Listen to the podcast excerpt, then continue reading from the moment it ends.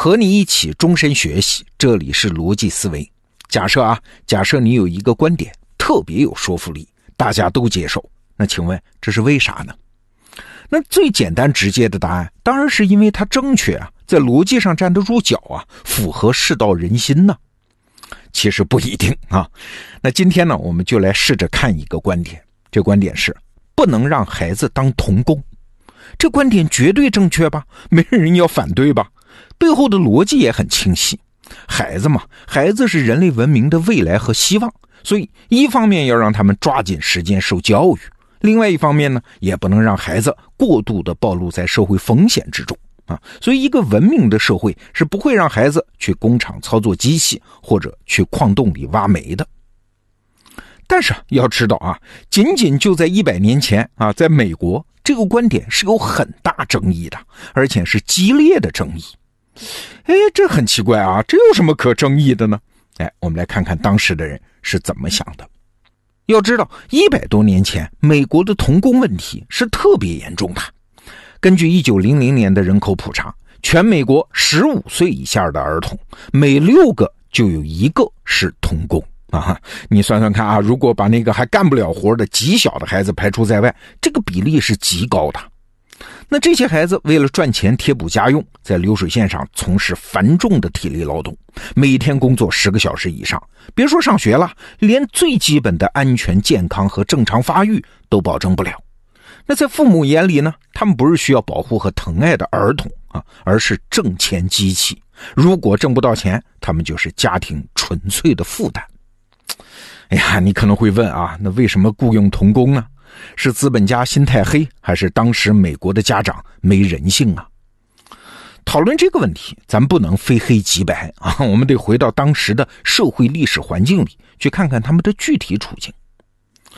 美国的童工问题呢，是从十九世纪中期开始加剧，短短三十年，童工激增了一百万名。那为什么呢？啊，表面的原因很好理解，第一个原因是随着工业化的迅速推进。美国出现了严重的劳动力短缺，成年人不够用，那大量的工作岗位谁来填补啊？只能是孩子。第二个原因呢，是孩子便宜啊，他工资只需要成年人的三分之一，但是因为有机器在嘛，所以孩子的工作产出也不比大人低多少啊，所以资本家很划算。那第三个原因呢，当时的机器的自动化程度还不高啊，而孩子的手指呢更细巧灵活。在流水线上，往往比大人还好用啊！因此，劳动力市场开始大规模向儿童转移。就拿当时最主流的纺织业来说，三分之一以上的劳动力就是十四岁以下的孩子。当然了，我也知道啊，上面讲的这些理由都是冷冰冰的，都是站在资本家的立场，或者是整个社会的经济效率的角度来说的。那您可能会说了。不能什么都向钱看齐啊！咱们是人类哎，还得讲人性、讲文明、讲道德良知哎。哎，那好，下面我再给你几条基于人性、文明和道德良知的理由，为什么当时的人要使用童工？我们先说人性啊，要说人性，生存是人的第一需求，对吧？十九世纪劳工阶级的家庭其实都挣扎在生死线上。父母自己也没有受过什么正规教育，那他可能把孩子的教育问题放在首位吗？而且那个时候也没有可靠的避孕措施，穷人家庭也是一生一大堆孩子，那父母收入根本养不活一家人，那怎么办呢？哎，那只能是穷人的孩子早当家，出去挣钱喽。有数据调查显示啊，在当时，儿童对于劳工阶级家庭的收入贡献占到了百分之三十左右。有一些家庭甚至接近一半啊，所以如果在那个时代，要是社会不让使用童工，这些家庭根本就活不下去。所以你看，光是正确是没用的。如果你是一个坚决在道德上反对使用童工的人，好，请你穿越回那个时代，面对这么一家人，那你难道会主张，即使全家人饿死，也不该让孩子出去挣钱吗？这话你肯定说不出来，对吧？哎，这是一个基于人性的理由啊。那下面呢，我再给你一个那个时代的基于文明的理由。要知道，童工问题那是工业时代的特定问题。为啥？因为只有在工业时代，人类的生活场景和工作场景才分离。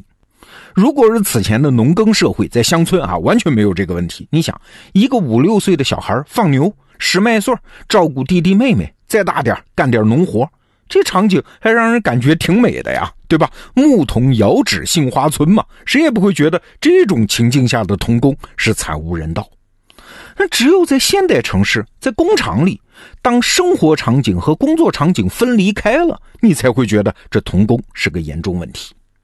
好，假设现在社会立法啊，完全不让孩子参加工作去挣钱，那么人类文明的很多正常生活场景就会变得没有合法性啊。比如说，一个孩子在学习之余，偶尔帮父母照看小卖部、水果摊请问算童工吗？孩子给邻居除个草、跑个腿儿、照看婴儿，给自己赚点零花钱，这算童工吗？啊！再比如前两天我们节目里介绍的秀兰·登布尔，那可是美国三十年代的超级童星啊，电影演员。那如果严格讲起来，离开自己家庭吧，住在电影厂里吧，整天拍戏吧，没有把全部时间投入教育吧，那请问这个秀兰·登布尔他算童工吗？你看。一个抽象的原则，一旦放回到真实的生活场景里面，这边界是很难划分的。说白了啊，一百年前美国的文明还没有为解决童工问题做好基本的准备。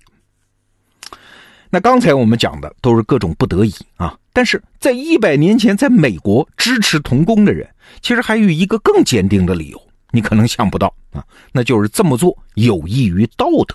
当时啊，美国盛行的是清教徒的价值观，其中有一条叫做“工作即美德”，他们就认为孩子参加劳动不但不丢人，还是一件光荣的事儿。最近我就看到一则材料啊，当时弗吉尼亚农业局的局长就公开发表了一篇文章，说我小时候就是童工啊，做童工的经历让我从小就磨练了能力和意志，要不然自己今天没准还当不上这个局长嘞。你们这些反对使用童工的人，就是在夺走孩子的工作机会。你们是可耻的，就是在逼孩子将来成为没用的人。哎，你看看。